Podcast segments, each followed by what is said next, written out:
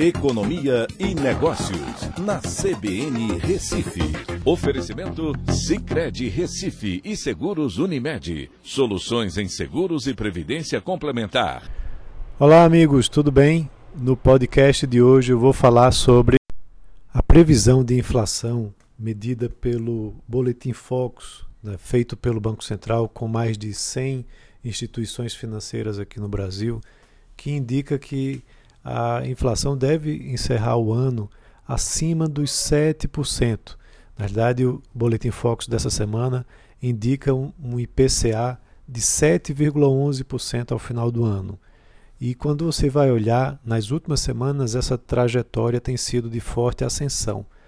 Na contramão, eh, o PIB também tem sido reavaliado semanalmente com expectativas de baixa, agora com expectativa que encerre o ano com um crescimento de 5,27%.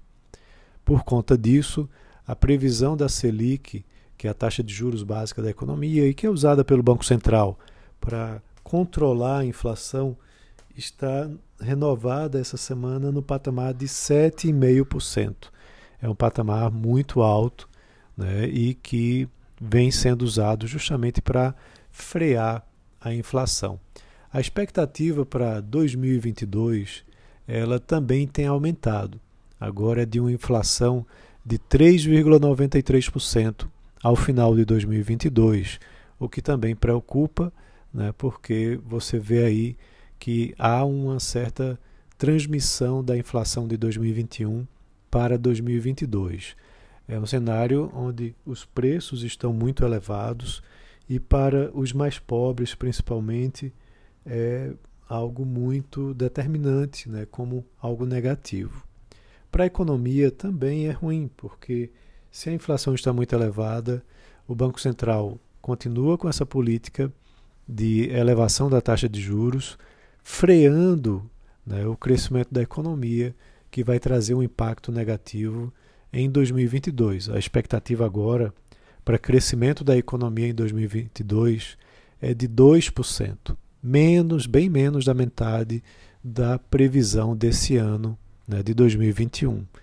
E isso tudo tem muito a ver com essa Selic mais elevada, que faz com que o custo do crédito aumente, né, fazendo com que os financiamentos imobiliários, eh, de compra de veículos, eh, fiquem mais caros e também o financiamento das empresas também sofra uma elevação.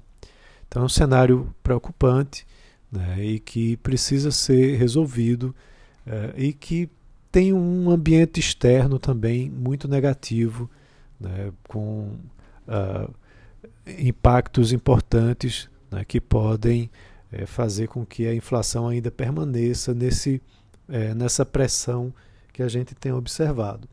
E isso acontece principalmente por conta dos fortes estímulos monetários que ainda estão sendo utilizados lá nos Estados Unidos, na União Europeia e que tem gerado inflação por lá também. Então vamos acompanhando né, e esperando que a inflação venha a ceder né, ao longo aí de 2021 com os próximos números que serão divulgados. Um abraço a todos e até a próxima.